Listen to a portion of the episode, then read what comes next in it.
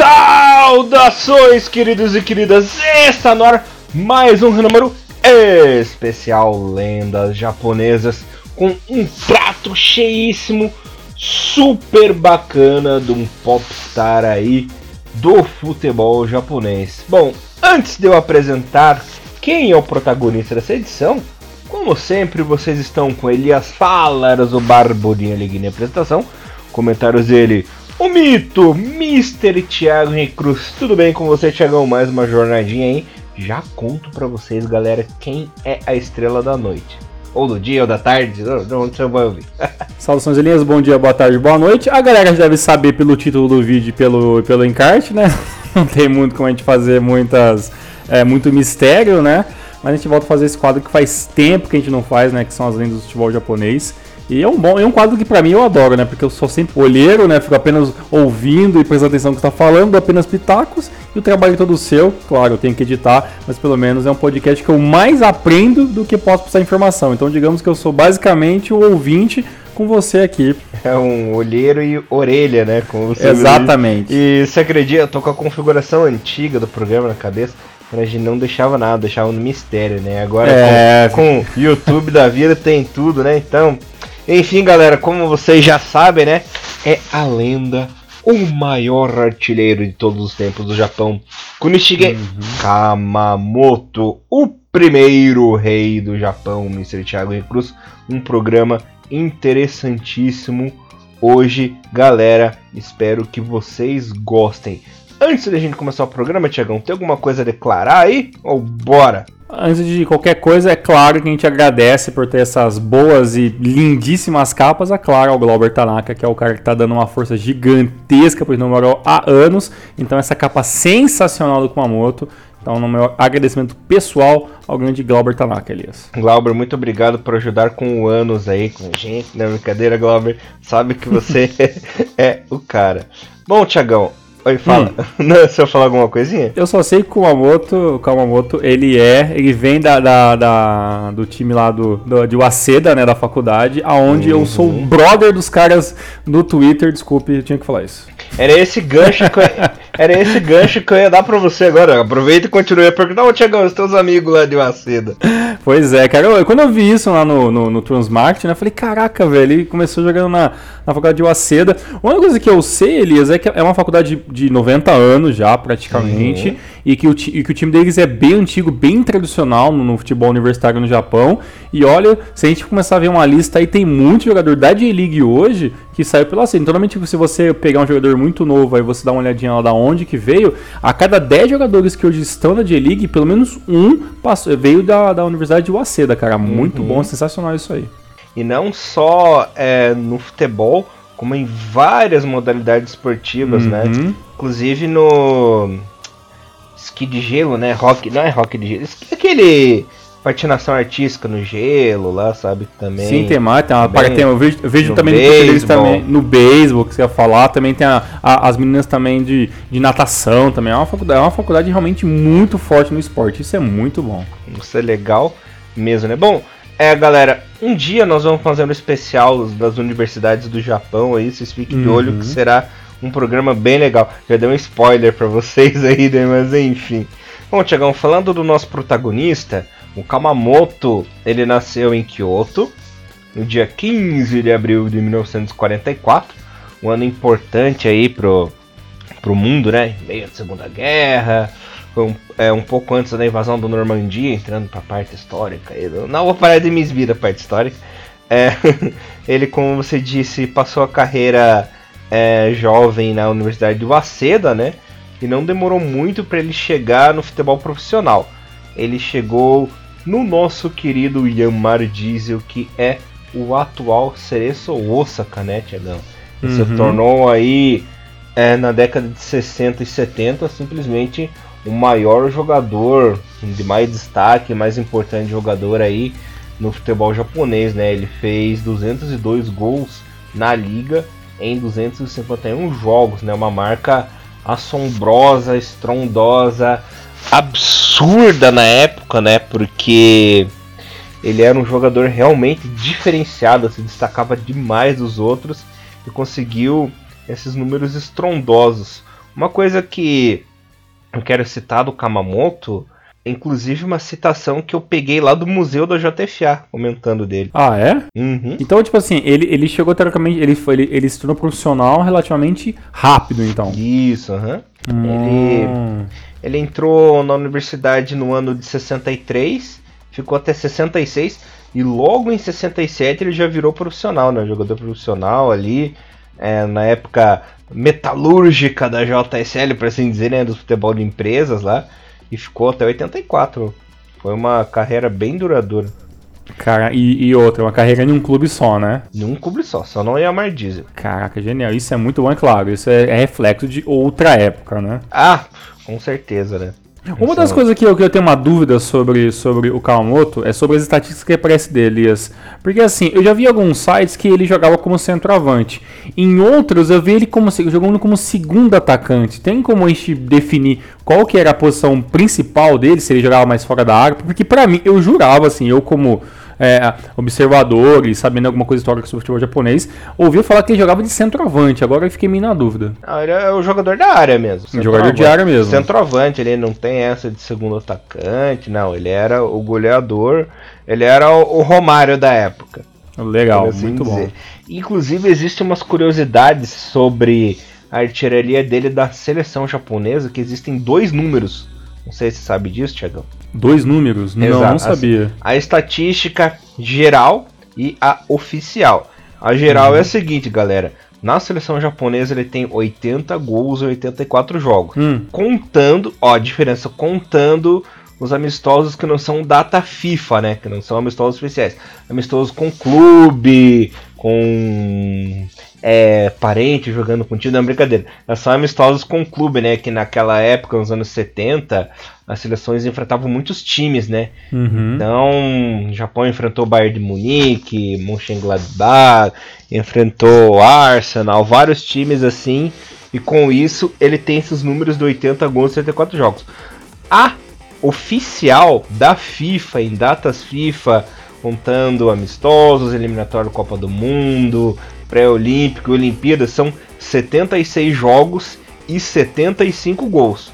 Mesmo assim, ele está muito acima do, por exemplo, o Kazu, que é o segundo artilheiro, que tem 55 gols, né? Então, são aí 5 gols a menos, contando a, a regra da FIFA, né, Thiago? Uhum. E o terceiro colocado, se salvo me engano, é o Okazaki na casa dos 50 gols, se eu não me engano, né? É, o Okazaki tá na terceira colocação. Eu preciso confirmar uhum. para você o número exato do gols do Okazaki, que eu não lembro de cabeça. Eu lembro que ele tava se ele não chegou nos 50, ele já estava perto dos 50, né? E, tá, e pra é você ver que, que por que, que, eu, que, que eu puxei essa parada do Okazaki? 50 né? zerado. 50 zerado, né? Eu lembrava que era um número mais ou menos parecido. Que assim, o Okazaki é um jogador que, claro, fez uma, uma tem uma, uma, história muito bonita na seleção japonesa, fez jogo, tem jogos muito importantes e tudo mais. É, tem, tem a gol que classificou o Japão para a Copa 2010, que foi um, gol dele e tudo mais. Mas é. O Okazaki já não tem na seleção já faz um tempo já, né? Que não, que não joga na, na seleção principal como titular, né? E, e, e, é o nosso, digamos que a nossa referência do ataque na seleção japonesa. E, e, e, o Kawamoto e o Kazu são artilheiros, eles já pararam de jogar já faz muito tempo, né? Então você vê que são, são, são números que dificilmente alguém vai bater tão fácil, né? Ah, difícil, hein? Tem que ralar muito, tem que chegar tem que comer muito. No, no Japão não come feijão e arroz, né? Tem que comer muito Gohan com, sei lá, tonkatsu pra, pra chegar lá, né? Pois é, não é fácil mesmo. Pela, pela numeração aqui, pelo, pela seleção, independentemente se for 75 ou 80 gols, realmente é, uma, é um número de, de muita expressão. E, e sempre, que, sempre que me falam sobre o Kawamoto, me vem muito aquelas histórias sobre as seleções olímpicas, né? De, de, de disputa, bronze no México, uhum. né? E tudo uhum. mais, né? Bom, Thiago, continuando um pouco da história aí do Kamamoto, já chego nesse patamar olímpico que eu quero comentar para os nossos queridos ouvintes. Ele é o quarto maior goleador em seleções no mundo, né? Aí tá na Caramba. quarta colocação com a estatística. E desses gols, ele fez sete nas Olimpíadas de 68 sendo o herói é, da porra toda, né? Quem conseguiu medalha de bronze ali. Inclusive, nessa Olimpíada de 68 houve o primeiro embate entre Brasil e Japão. E o Japão empatou, né? O jogo terminou em 1 um a 1 um ali. Então o pessoal ficou bem feliz com a estatística. Inclusive, o grupo do Japão nas Olimpíadas era Espanha, Japão, Brasil e Nigéria. E o Japão classificou e o Brasil rodou, né? Caramba. Então, você vê como o Kamamoto. Ele não fez gol contra o Brasil. Mas quem fez o gol, se eu não me engano, foi o Watanabe, um meio-campista na época. Mas ele teve uma participação importantíssima, né? Marcando esses sete gols.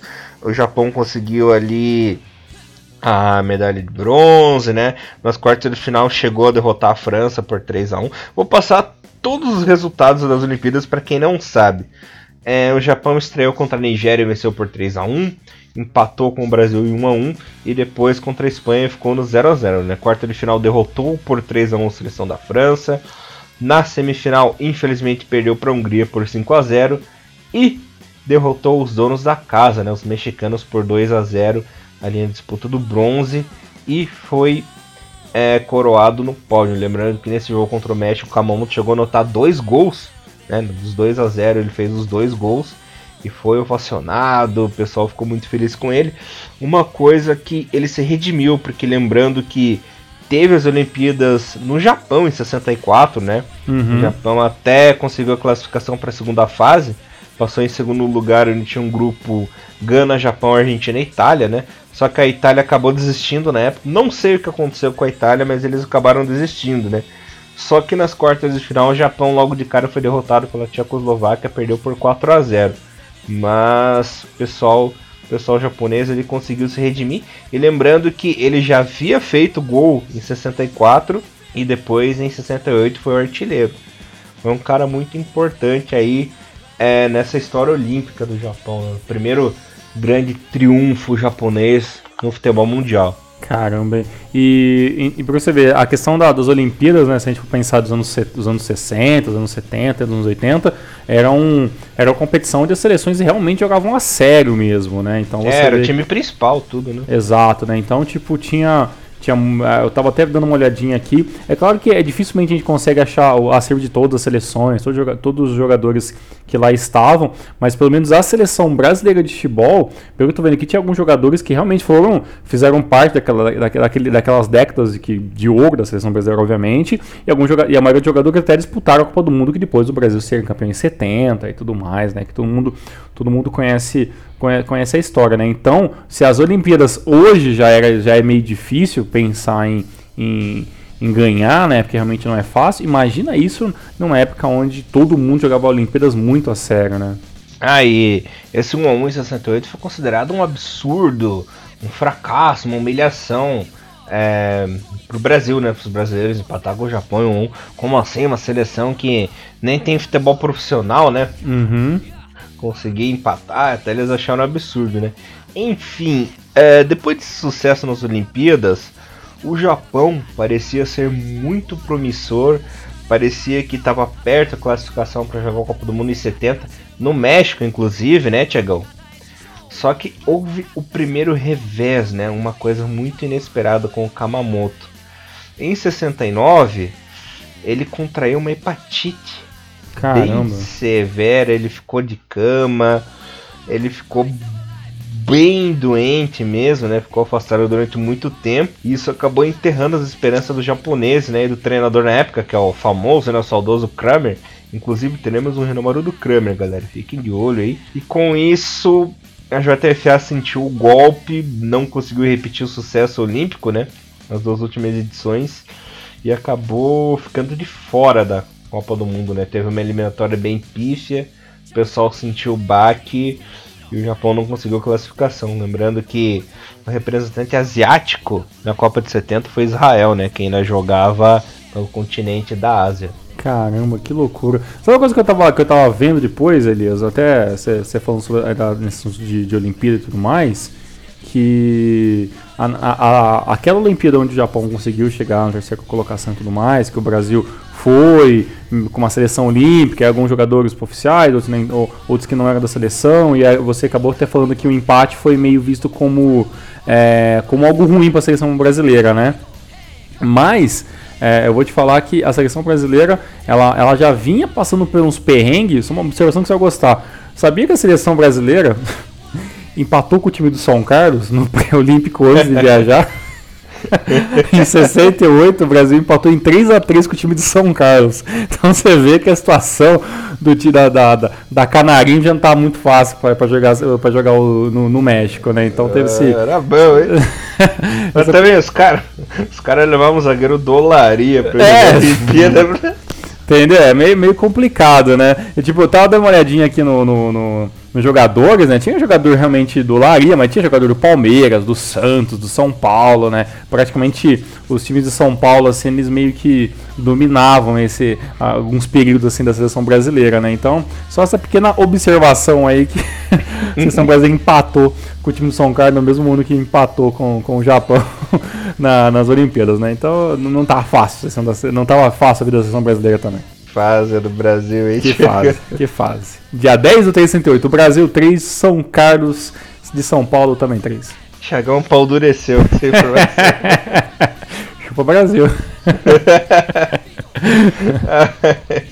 Mas continuando. Não, continuando, continuando a trajetória, é, não tem como separar o Kamamoto da seleção japonesa do Yamar Dizo, né? É a mesma coisa.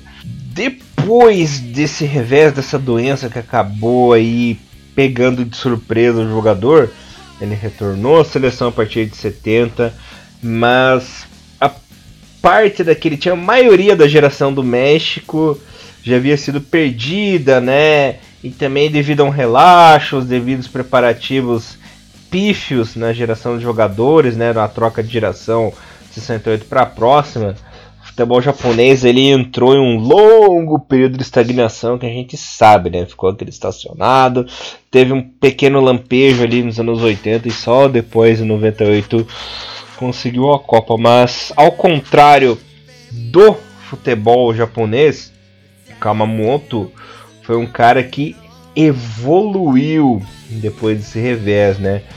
Ele. Vou contar umas curiosidades para você, Thiago, e pra galera. Né? O Kamamoto ele era conhecido pelo ódio de perder. Ele detestava perder jogo. Era um cara que não se entregava. Ele conseguiu se recuperar aí com louvor da doença, né? E a partir de 1970 ele jogou mais ainda, jogou, jogou, jogou, evoluiu tecnicamente e foi o, o auge da carreira dele nos anos 70, assim. Foi que houve a explosão, um fino da bola. Ele começou a jogar muito mesmo, né? Então, mesmo a seleção em baixa, ele jogava bem no Yamar. Ele conseguiu até uma vaguinha no, no Best Eleven do futebol mundial, né? Que eu vou contar um pouquinho mais tarde. Conseguiu destacar e conseguiu ser conhecido mundialmente devido aí a sua habilidade técnica, né? Nos anos 70 todo mundo conheceu o Kamamoto e foi considerado o primeiro superstar, né, o primeiro jogador famoso mundialmente do Japão, Thiago. Olha só. E você ver como é que é diferente, né? Você mesmo falou, né? O, o Japão passou por aquela, pela aquela década aqui que, pra nós, assim, é até uma década meio que perdida, né? Porque o, o Japão não conseguiu grandes feitos, né? Dos anos 80. Aí bate na trava na, na Copa do Mundo e aí vai chegar na Copa do Mundo apenas no finalzinho dos anos 90, né? Pela primeira vez. E e o, e o Kawamoto é aquele cara que ainda continuou melhorando, continuou e tinha um, e tinha um negócio que talvez era o grande diferencial dele, né? Porque a gente viu uma J-League né, nos anos 90 muito alguns jogos muito levados até não num tom de brincadeira, mas um tom muito amistoso, né? E, e o Kamoto é esse cara que não gostava de perder, né? Que levava os jogos todos todo, a sério. E isso até se reflete muito nos vídeos, né? A galera pode jogar no YouTube aí colocar, né? No, é, Kamamoto, gols, né? Ó, o nome dele é Kunitigi Kamamoto. Você vai ver alguns compilados de gols e muitas vezes quando o Japão tava perdendo os jogos, ele fazia o gol, pegava a bola debaixo do braço e colocava no meio de campo para continuar o jogo mesmo, né? Não tinha comemoração, não é porque ele tava fazendo gol, não adiantava nada fazer um gol se estivesse perdendo, né? E a gente percebe que se outros jogadores tivessem essa mesma mentalidade, né, de jogar um futebol de um pouco mais sério no Japão, talvez a, até a evolução do futebol japonês teria sido até um pouco mais rápida, né? Então, porque foi muito oba-oba no começo dos anos 90, né? Tá perdendo, né? Tá, até porque tem aquelas histórias do Dunga, né? Que ele xingava os jogadores japoneses, pô, vocês estão perdendo, estão rindo, né? Isso não, não faz menor cabimento, né? Então, é, é, é, bom saber que teve jogadores clássicos do Japão que tinham já essa, essa garra embutida já. Antes de eu comentar ali os títulos e tudo que ele fez ali pela equipe do Yamar, eu quero comentar um negócio bem legal. Ó, galera, uma outra característica do Kamamoto é que ele era muito forte e encorpado, né? Acima, acima demais dos outros jogadores japoneses. Uhum. Ele, por exemplo, ele tinha 1,80m, né? É, o maior jogador da equipe em anos, o maior jogador da J-League em anos. Naquela época os jogadores japoneses eram franzinos, magrinhos, baixinhos, tanto que ele era considerado uma anomalia genética para o japonês. Né? Ele quebrava todos os padrões de equipes, né? da seleção, da J-League, enfim. Era um cara que se destacava em tudo, né? Era o famoso tourinho, né, Thiago? Exato. E pra você ver, você falou que tinha um, não, um 80, tem lugar que fala 179, mas a variação é minúscula de diferença. Mas o mais importante que isso, né? Ele realmente parecia ser muito maior do que isso para jogadores, né? Porque você vê a diferença física dele, né? Que a gente fala, né? Que, naquela época que é a época do futebol, daqueles shorts minúsculos, né? Então você vê que realmente ele, ele tinha as batatas da perna muito bem definidas para um jogador daquela época, né? Nos anos 70, anos 80, a gente sabe que não, ninguém era muito musculoso, né? Era sempre jogadores mais magros, né, e tudo mais assim. E você vê que fisicamente ele era muito, é, muito diferenciado e ele e parecia ser muito mais alto. Sem eu jurava, eu olhando assim pela TV, parecia que ele tinha quase 1,90 de altura perto de alguns jogadores japoneses, né? E é claro, por isso, gols de cabeça era uma coisa até meio que, que comum, né, vindo dele, né? Uhum. É, continuando agora falando das glórias, além dele ter sido artilheiro das Olimpíadas em 68, né? Pelo Yanmar, ele foi eleito sete vezes o jogador do ano no futebol japonês. É, foi artilheiro sete vezes da, da JSL, né? 78, 70, 71, 74, 75, 76, 78. É, esteve 14 vezes no Best Eleven da liga também. Líder de assistência duas vezes. Ganhou aí também é, troféus como Espírito de Luta. Em 74 atingiu os 100 gols, estatística de 100 gols. Em 81 atingiu a estatística de 200 gols pela J-League, né? É um cara que tem uma riqueza assim espetacular de títulos, né? E foi é, o principal nome que fez o Yanmar Diesel crescer, né? Foram aí com os pés dele, a equipe venceu quatro vezes a liga, venceu três vezes a Copa do Imperador, ganhou um torneio da Rainha da Tailândia também, é, chegou a vencer com é, o Yamar Diesel a Copa Japão-Coreia duas vezes, 76 e 81, né, que era disputada entre o campeão da Coreia e o campeão do Japão, né, Tiagão? Então, um torneio amistoso assim é, alavancou também é, títulos com a Universidade de Waseda, né, Copa do Imperador 64 67, ganhou o torneio nas universidades de 66, né, três vezes ganhou a Liga de Cantô em 63, 65, 67. Era um cara vencedor desde o tempo da universidade, né? Mostrou a seleção japonesa para o mundo, né? Conseguindo essa medalha de bronze, essa boa campanha em 64 também. A única coisa que faltou é que na época ele não conseguiu vencer os Jogos Asiáticos, não conseguiu vencer a Copa da Ásia também, né, Tiagão? Então faltaram aí alguns títulos continentais com a seleção. Convenhamos, não era lá grandes coisas, né? Era ele mesmo que realmente se destacava. Exato, né? Como a gente falou, né? Teve algum período ali muito complicado dessa seleção, realmente uma estagnação na evolução do futebol japonês. Acontece em qualquer, em qualquer seleção do mundo, né? Então, assim, ele ganhou os títulos, né? Mas ainda acabou ficando, é, aparentemente, para um cara que era muito competitivo, ficou esse gosto, né? De não conseguir, talvez, um algo a mais, né? Mais uma, talvez uma medalha de ouro em uma outra competição, uma coisa assim. Mas, olha, vendo com, com os olhos claros, né? De hoje, né? 2019 e tudo mais, é pra gente, obviamente, não deixa nada a desejar, né? Tudo que ele fez, né? Até pensando como eram as coisas naquele tempo e tudo que ele acabou conseguindo, né? Então, acho que se tivesse conseguido uma coisa a mais, legal, seria muito bom. Mas assim, não dá pra ver, tipo, ah, foi um fracasso algum momento, porque não conseguiu nada além da medalha de bronze no México, né? Se não fosse ele, talvez nem a medalha de bronze teria conseguido, né? Então, já foi assim um, um baita salto e claro, né, toda evolução tem o, os revés, né? Não tem como, né, e pensar também que que por causa do Kawamoto a seleção venceria todos os jogos e vencer, não, né? Não. Sozinho não tinha como resolver, né? Essa é a grande verdade, não, né? Não, sozinho não tinha como mesmo, né? Ele se esforçou muito. Até uma curiosidade que nessa seleção de 68 aí, ele chegou a jogar ao lado do Saburo Kawabuchi, né? Que foi aí é, presidente da JTF, inclusive na época que o Kawabuchi foi presidente, o Kamamoto era vice, né? Uhum. Foi, foi bem legal. Não, só, só falei uma curiosidade bobinha, assim, porque veio na minha cabeça isso. E, e, ele ficou muito tempo como vice, né? Ficou, tipo, até na ficou. metade dos anos 2000 ele era vice, ainda mais, né? Pois, pois então, é, ele foi vice-presidente da JTF entre 98 e 2008, né? Ficou 10 anos. Pô, isso é, isso é, muito, isso é muito tempo, né? Então, é um cara que ficou por dentro da, da, da, de tudo mais, né? Se não me engano, em 2000 2005, 2006 também ele acabou entrando pro Hall da Fama também da, né, da, da, seleção japonesa, né? Então, então acho que é bem, é, é assim, mais do que mais do que justo, né? Por, por, por tudo que ele fez para a seleção tanto fora de campo como dentro, né? Tava lembrando também que o goleiro aí na, nas Olimpíadas foi o Kenzo Yokoyama, né? Que foi treinador aí da seleção japonesa no fim dos anos 80, começo dos anos 90. Inclusive foi o primeiro treinador do Japão na Copa da Ásia, né? Da primeira Copa da Ásia que o Japão disputou em 88. Ele era o, ele, ele era o goleiro da, da seleção nas Olimpíadas de 68. Caraca, isso eu não sabia não. Aí eu tenho minhas cartas nas mangas, né? Muito bom.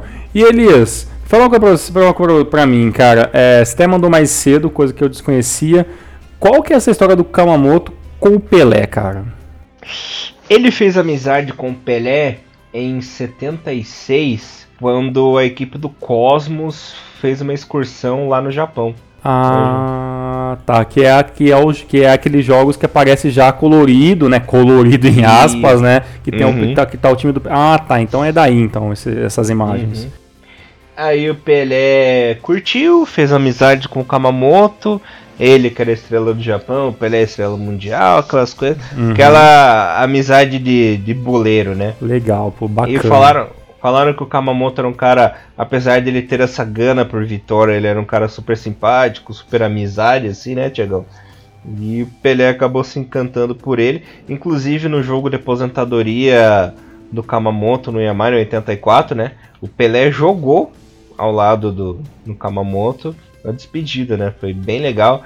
Pelé aceitou de todo o coração o convite do Kamamoto, jogaram juntos. Muito legal. Foi bem bacana. Não tem o vídeo completo, infelizmente não achei isso. Talvez eu, depois eu peça ajuda por bom tempo pro Elias para tentar achar esses títulos em japonês. Mas eu achei algum compilado de gols do, né, do, do Kamamoto e tem pelo menos uns 3, 4 minutos deste jogo, é, que até tanto o Pelé também jogou com a camisa do Yamar e tudo mais. E eu vou, vou deixar linkado nos links desse, desse podcast. Eu vou acabar deixando como primeiro comentário para vocês estarem dando uma olhadinha, que é, que é bem legal, cara. E, e o, mais, o mais diferente, assim, né, é, é ver que Calma fez gol nessa partida e tudo mais, e, mas é ver o, como era diferente os uniformes, né? A gente tá acostumado com os uniformes da J-League, né? Alguns espalhafatosos, diferentões, e você vê lá aquela camisa do Yamar todo em vermelho, né? Um uniforme uhum. sim, simplício de tudo, tudo em vermelho tal, com os detalhezinhos nos ombros apenas em branco, assim. Então, outros tempos e, claro, imagens históricas, e também nesse mesmo vídeo tem, tem bastante gols do Kamuto em preto e branco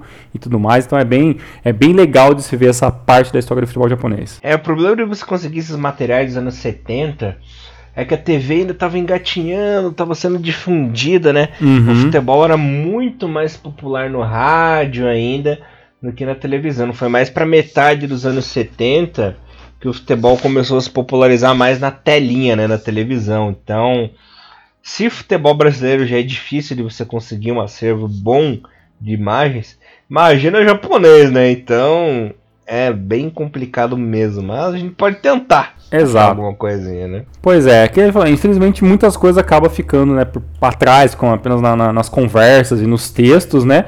Mas assim, aquilo que a gente puder achar, a gente acaba disponibilizando. Mas assim, não é nada também que vocês não possam dar uma pesquisadinha. Tem muito site em japonês que fala sobre o, sobre o Kawamoto, aí vocês podem optar por alguém que mande um pouco de japonês, ou tentar achar algum material em inglês, ou até um Google Tradutor, que vai ficar meio maluco o texto, mas você consegue dar uma, uma, uma boa peneirada e tudo mais, é interessante. E Elias, depois de aposentadoria, o que, que o grande Kamoto fez? Antes de eu falar da aposentadoria hum. é, e comentar sobre os finais, eu quero pegar uma citação que eu peguei lá do museu da JFA. Olha só, isso é bom, hein? Para contar para os ouvintes, né? Ó, uma citação pega do museu, galera, ó.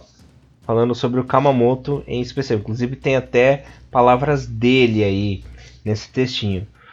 Seu corpo era excepcionalmente bem construído para um japonês, né? Ele desenvolveu suas próprias técnicas, precisa para chutar, driblar e controlar a bola, né? Ele sabia como usar tudo isso para ajudar sua equipe, tanto em Yamar quanto a seleção. Mas a área na qual Kamamoto tinha mais autoconfiança era na sua capacidade de finalização. Tendo jogado ao lado de homens como Johan Cruyff, Michel Platini, Bernd Schuster no Best Eleven Select 11, né, na cidade de Barcelona, Kamamoto disse: Ver jogadores como esse mostraram-me o quão bons os melhores futebolistas do mundo realmente eram, né? Disso, dito isto, eu ainda pensava que eu poderia finalizar e chutar a bola pelo menos tão bem quanto qualquer um deles, né? Então, aí dá para dizer que realmente ele já tinha as habilidades dele e queria melhorar, né? Ele jogou ao lado dessas superestrelas aí e queria se desenvolver mais ainda, né? E uma situação final ali do museu, que é uma coisa que faz muito sentido, que você vai concordar também, eu achei isso bem plausível. Desde sua aposentadoria, o Japão ainda está para produzir um atacante mais completo que Kunichigi Kamamoto, né?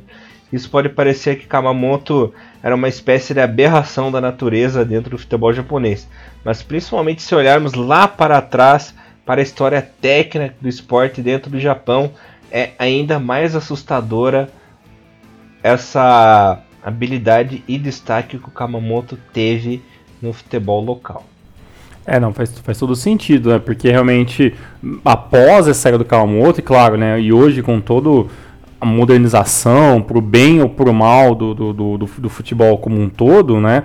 Você dificilmente vai ter um jogador né, que vai querer, vai poder, vai ter querer e talvez poder desenvolver sua própria, seu próprio tipo de treino para melhorar a finalização, né? Hoje em dia é tudo regrado, né? Às vezes os jogadores não podem nem fazer um treino extra, né? Uma reclamação que vê muito aqui no Brasil mesmo de às vezes né, o, os jogadores mais antigos falam, poxa, na nossa época a gente ficava depois do treino para treinar a falta, para treinar não sei o que, e hoje em dia não pode, porque o cara pode se lesionar, o clube pode tomar uma multa do empresário, então sabe, é um, é, é, é um outro esporte jogado hoje em dia, né? Com outras regras, né?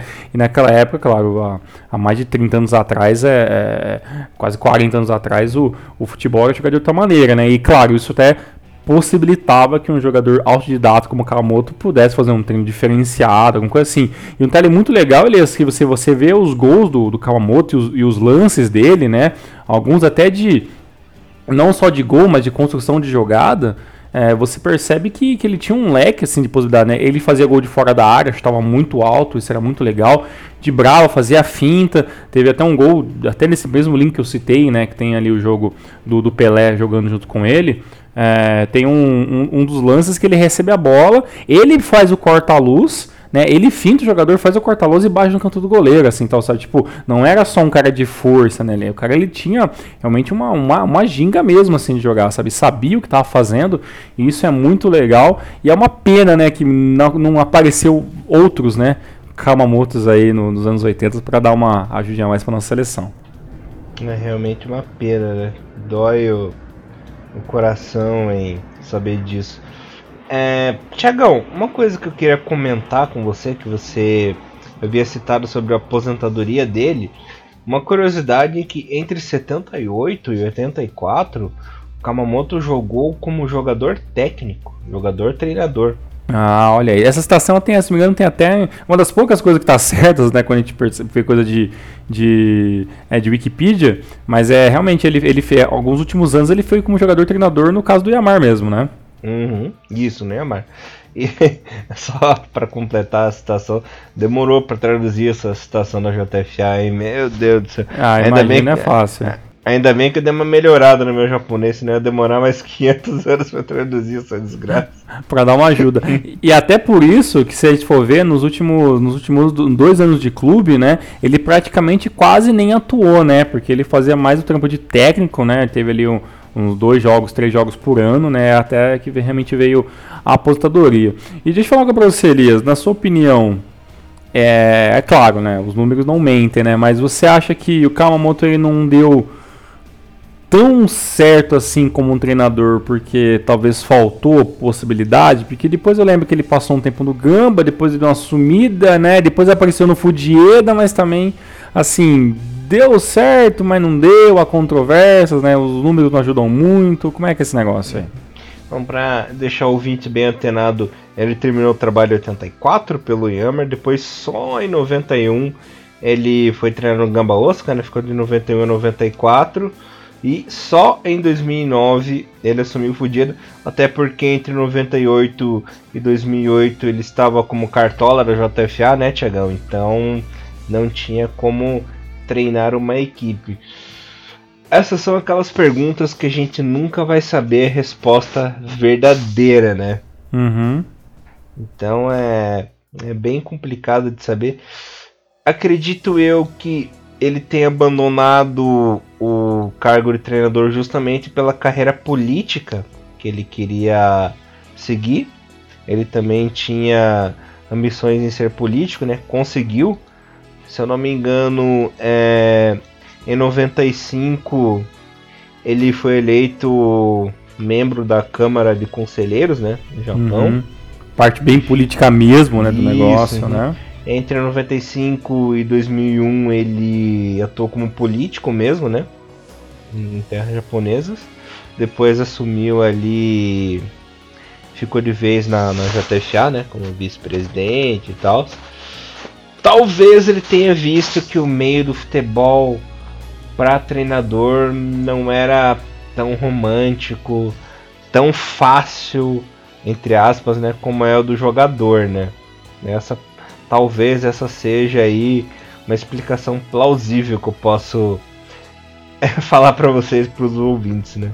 É, até porque ele pegou ali o, o, final, os anos, final dos anos 60, metade dos anos 60, né, 64, até, até ele se aposentar lá em 84, ele passou por, digamos que, o final daquele, daquele futebol que não era assim tão profissional, né, não, era, não envolvia tanto dinheiro, né, e aí quando ele entrou talvez na parte política, claro, depois de passar três anos como técnico do Gamba Osaka e tudo mais, é, até não era nem Gamba Osaka, né, ainda era, era ainda o nome da era Matsu, Matsushita Electric, né? Se não me engano o nome do, do Gamba antes de virar, né? Do time oficial.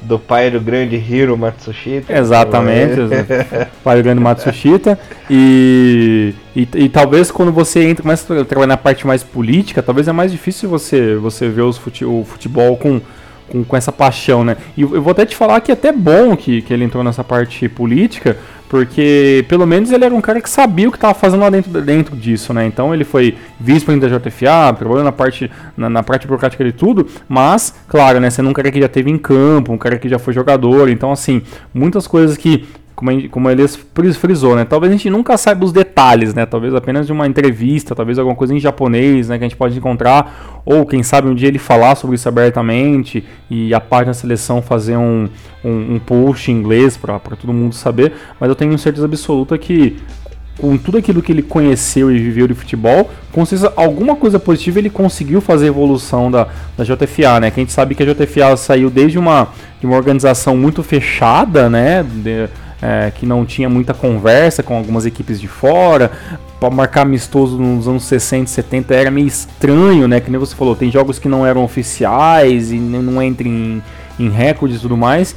por uma organização hoje que sabe muito bem como fazer a parte burocrática, sabe muito bem como é, marcar os melhores amistosos para beneficiar a seleção japonesa. Então, sabe assim, então saiu de um negócio muito amador para um negócio muito profissional. Né? Então, com certeza ele tem uma, uma é, pro bem ou pro mal, né? A gente não sabe exatamente os, os pormenores, mas com certeza ele, é, ele ajudou nesse processo de profissionalização do futebol japonês, né?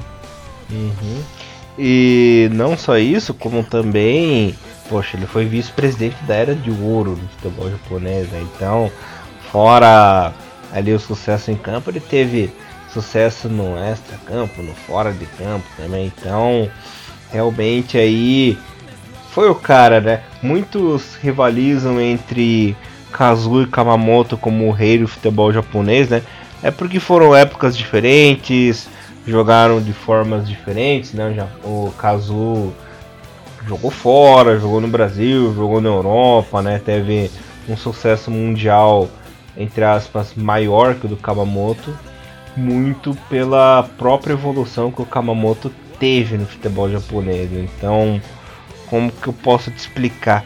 Dá para comparar em, digamos em Fórmula 1, né? Dá para comparar o Kamamoto e o Kazu com o Emerson e o Senna, por exemplo. Sim, sim, são, são períodos diferentes, né? Então, uma, quando um, um tava no auge, as coisas eram muito. Era, é, as coisas funcionavam de um jeito, quando o outro tava no auge, as coisas eram de outro jeito, né? Não tem. Comparar é até meio que injusto, né? Porque a gente não sabe se, por exemplo, se o Kazu ficasse jogando apenas no Japão, se ele evoluir como ele evoluiu, e também a gente não sabe se o Kawamoto jogando em outro lugar do mundo, se ele conseguiria ter o mesmo destaque, né? Então, assim, são, são momentos diferentes, né? E cada um evoluiu naquilo que teve, né? Então, acho que Vale, claro, a discussão, acho que a discussão é válida, é válida para tudo, mas assim, ponderando, né, a gente, a gente coloca que não importa muito, né, o que é importante é que os dois deram certo, que são dois, dois bons exemplos, né, de jogadores que jogou dentro do Japão e fez muita história, jogador que jogou fora do Japão e também conseguiu fazer uma boa história também, né.